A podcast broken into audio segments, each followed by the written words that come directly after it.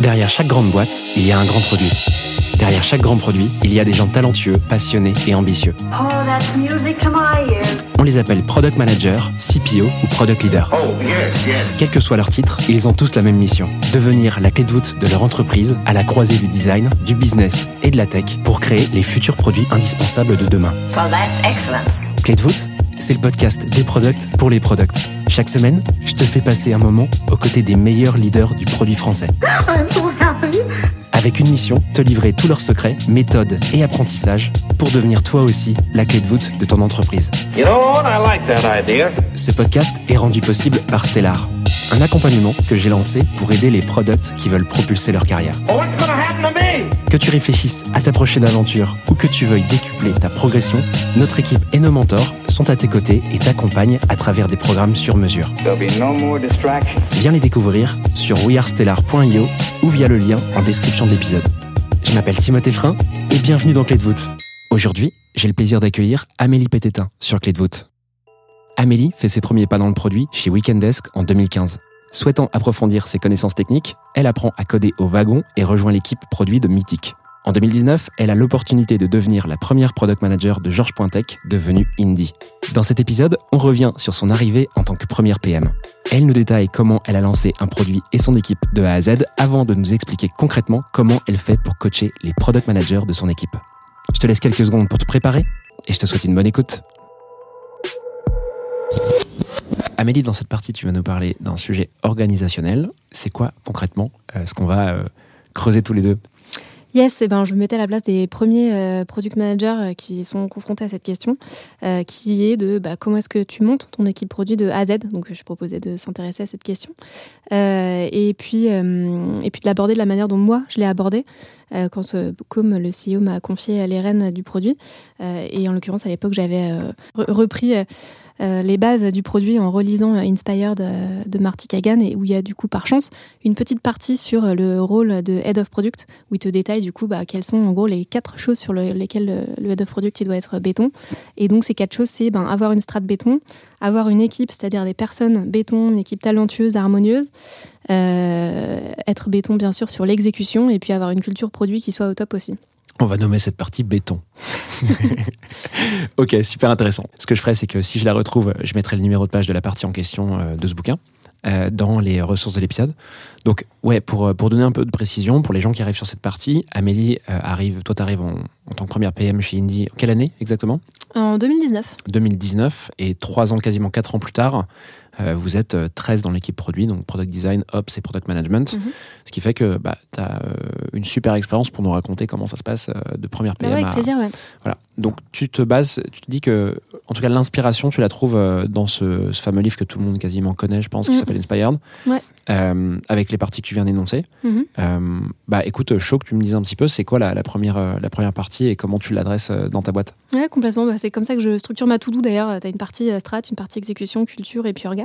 Euh, donc la partie strat, comment, comment on l'aborde bah, Déjà quand même en, en- en expliquant vite fait pourquoi c'est important la strat. Donc euh, de savoir où on va, euh, ce qu'on fait, ce qu'on fait pas et pourquoi. Déjà ça, ça place un peu le cadre.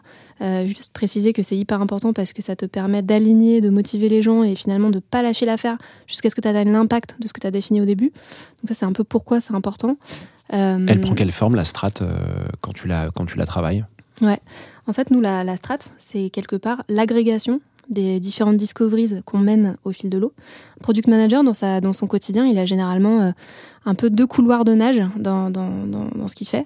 Il a du delivery, mais il a aussi du coup des discoveries qui préparent le prochain cycle.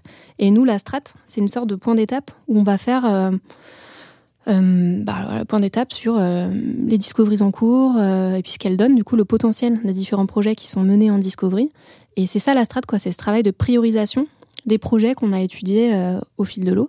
Euh, et voilà, donc c'est ça, c'est ça chez nous la strat. C'est une, une sorte de Tetris de mettre en haut les projets qui ont le plus d'impact. C'est un document, vous, vous documentez ça euh, et Ouais. vous le mettez à dispo dans la boîte et c'est revu tous les combien de temps? Alors, ouais, on fonctionne généralement par des, par des périodes de 4 mois, euh, en quadrimestre chez Indie. Donc on essaie de se caler avec les autres équipes pour fonctionner à peu près en même temps parce que ça permet aussi de s'aligner euh, en récupérant aussi les besoins des autres équipes et de, de, voilà, de fonctionner ensemble. Euh, donc euh, généralement on a des des, des- des- des périodes de, de, de, dis- de discoveries pardon, au fil de l'eau et qui viennent à être cristallisées un mois ou deux avant l'enchaînement du prochain quadrimestre.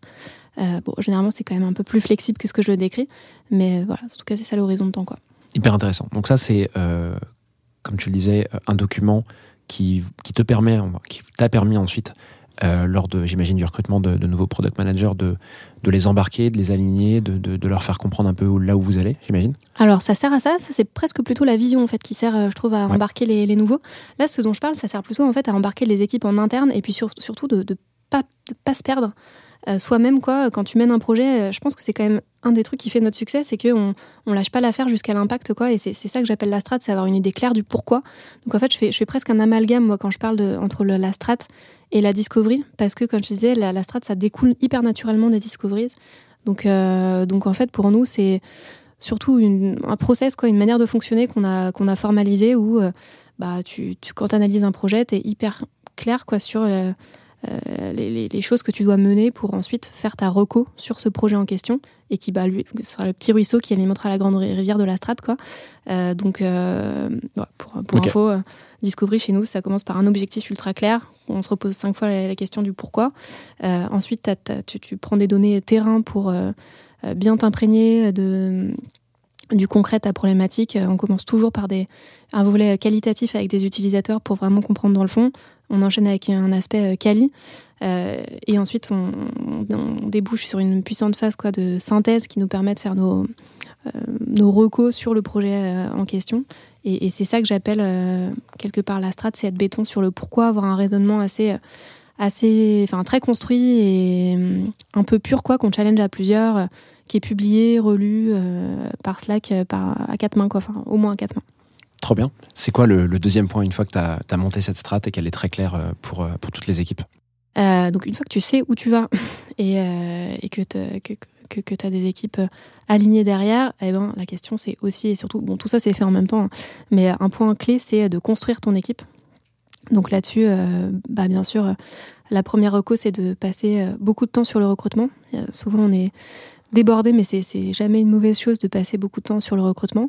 Donc de créer un test qui te permet de sélectionner les bonnes personnes, identifier les, qualités que tu recherches. Nous, par exemple, c'est un combo entre, des personnes qui sont à la fois analytiques et empathiques, toi, pour être à la fois être capable de synthétiser des problèmes complexes, mais aussi d'avoir une forte dose d'empathie pour, euh, pour être vra- vraiment mu par le fait de de- d'aider les utilisateurs euh, finaux quoi. Donc je, disais que, euh, que ce qui était important c'était le recrutement et d'y passer le temps qu'il fallait. Et puis dans l'équipe, je pense que ce qui a été important pour nous, ça a été aussi de se mettre d'accord sur une grille de compétences en fait, de s'aligner sur des standards par niveau pour euh, s'accorder sur ce qu'étaient euh, bah, les niveaux attendus euh, finaux et pour quelque part garantir la qualité d'exécution alors même que l'équipe est scale. Donc ça, ça a été une étape assez importante. Là-dessus, j'ai pas réinventé la roue. J'ai tout simplement recherché sur Internet grille de compétences et en fait, il y a une très bonne grille qui ressort, qui est celle de Ravi Meta, l'ex-CPO de Tinder, qui est super bien faite. Alors, il y avait sept niveaux, donc on a dû un petit peu la réduire. On en a retenu cinq. Euh, je te les détaille vite fait? Je les mettrai, si tu veux, euh, en ressources également. C'est le, les fameux parcours carrière, en effet, qu'il a, qu'il a fait. Il y a eu plein de variantes qui se sont euh, créées ensuite sur Internet. Mais si tu as, si t'as les niveaux, avec plaisir, ouais, pour les citer. Bah nous, on en a cité, enfin on a gardé cinq du coup, un junior, un confirmé, un senior. Donc ça, c'est l'objectif, c'est que toutes les personnes elles, elles- elles finissent par devenir senior. Euh, ensuite, le quatrième, c'est lead PM et enfin euh, le respo produit. Et voilà, et on s'est aligné là-dessus et je pense surtout et surtout on a essayé de faire en sorte que ce soit motivant pour toute l'équipe de d'atteindre le niveau senior. Euh, je pense que déjà le fait d'avoir des d'être exigeant, ça motive les gens de manière intrinsèque. Et puis on a calqué aussi une grille de rémunération dessus, ou le, le, le step euh, PM3, donc Mhm. senior. Euh, C'était motivant pour montrer que bah, l'entreprise valorisait beaucoup euh, les personnes qui faisaient euh, cette, cette, étape-là. Trop bien. Donc là, tu as un outil pour les aider à, se projeter dans la boîte. Tu as un outil avec un deuxième outil avec le parcours carrière qui leur permet quelque part. Alors, il y a aussi un sujet de projection ici, mais aussi de, de comment dire. Pour compléter euh, la stratégie, ça leur permet euh, d'avoir un, un sujet de projection euh, pour eux en fait dans leur carrière au-delà de- d'un sujet de projection ça, opérationnel. ouais. Mm. Donc tu as vraiment l'opérationnel et le aussi, personnel. Ouais, c'est ça, c'est ça que je cherchais comme terme. C'est quoi l'étape suivante? L'étape suivante pour construire l'équipe? Ouais. Bah, là, on a beaucoup parlé euh, quelque part de tout ce qu'il faut pour construire une équipe talentueuse. Donc, les sélectionner et puis ensuite les motiver à, se donner euh, un peu plus, toujours plus. Euh, mais je pense que l'autre aspect hyper important, c'est d'avoir une équipe harmonieuse. Donc, on n'a pas lésiné là-dessus sur les, le temps passé en one-to-one pour comprendre les envies de chacun, tu vois, leurs- aspirations. Les rituels d'équipe aussi. On a monté un point produit toutes les semaines où tu partages tes, tes sujets, on upvote euh, les sujets qui nous intéressent le plus. Ça fait une sorte de petit déj un peu convivial. Ça, c'est la vie de Euh, l'équipe, si je comprends Ouais, bien. voilà, c'est ça. Hyper intéressant. C'est vrai qu'on voit bien que. Je vois bien un peu les angles euh, qui sont euh, attaqués, en fait. Je sais pas si tu le vois comme ça, mais c'est vraiment. euh, Je, je le- je le devine un peu en live quand je t'écoute en rien. Tu as vraiment le sujet euh, comment on fait pour que tu sois bien opérationnellement dans ton quotidien et dans la technique. Tu as comment on fait pour que tu sois bien dans le futur de la boîte avec euh, les parcours carrière. Comment on fait pour que tu sois bien dans le présent, dans la vie de la boîte, mais au présent avec tous Mhm. les rituels que vous mettez. Euh, ça a du sens, hein Ouais, ca- carrément, c'est ça. Ouais, ça a du sens, ok. Ouais. Donc ça c'est ouais. Et t'as as des exemples de, de rituels. Tu tu t'as dit qu'il y avait des, des petites euh, reviews, c'est ça que vous faites. Euh, c'est quoi? C'est une espèce de, de, de- de système d'upvote pour euh, pour mettre en avant des initiatives que vous voulez porter. Comment Ouais, c'est ça. Ouais. C'est, euh, on a itéré là-dessus pour trouver le bon format et on a fini par trouver un, un petit système. C'est le jeudi matin de 9 à 10. Comme ça, on, ça nous grignote pas non plus trop de temps. Euh, on a un thread dans Slack et qui pop et les gens euh, alimentent euh, de leur sujet de partage. Et, et ensuite, on peut voter. Donc, on essaie d'être là-dessus euh, assez euh, transparent pour pas voter non plus pour tous les sujets et vraiment en avoir euh, au maximum, enfin aborder ce qui intéresse le plus de, de personnes. Et, euh, et voilà, ça nous fait une heure de discussion. C'est chronométré, c'est pas plus. Euh, euh, si c'est moins, c'est moins, il n'y a pas de problème. Et, et puis on a trouvé un, un nouveau truc aussi pour avoir toujours un animateur différent pour que ça, ça change aussi un petit peu. Euh, voilà. C'est notre, notre rituel du- votre rituel euh, de de, vie de partage ouais. euh, Ok. produit. Ouais. Mm. Ok, donc une fois que tu as défini ça, est-ce qu'il y a un troisième point qui te vient en tête? Ouais, complètement, c'est euh, de faire en sorte que ton niveau d'exécution, euh, il se maintienne alors même que ton équipe, elle grossit.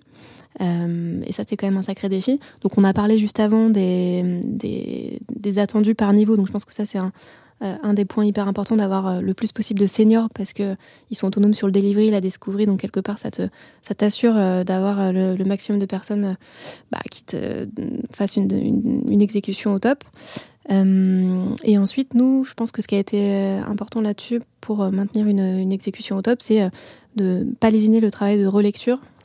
C'est autant de temps en fait investi sur les personnes, sur ton produit, que de faire des relectures. Moi, j'en fais, mais tout le monde en fait. En fait, c'est, tout se fait à l'écrit chez nous. Donc, Ça, on l'avait pas abordé, je savais pas. ouais, c'est vrai. culture de l'écrit. C'est vrai qu'on n'a pas parlé trop des, des valeurs de. Indie, mais euh, il y a beaucoup de transparence et donc du coup tout se fait à l'écrit Ok. euh, par Slack. Donc euh, typiquement ce travail de relecture, euh, c'est pas que moi, c'est toute l'équipe en fait qui se permet de relire un document pour qu'in fine il soit le, le- le plus fluide possible et qu'on ait identifié les différentes zones d'ombre.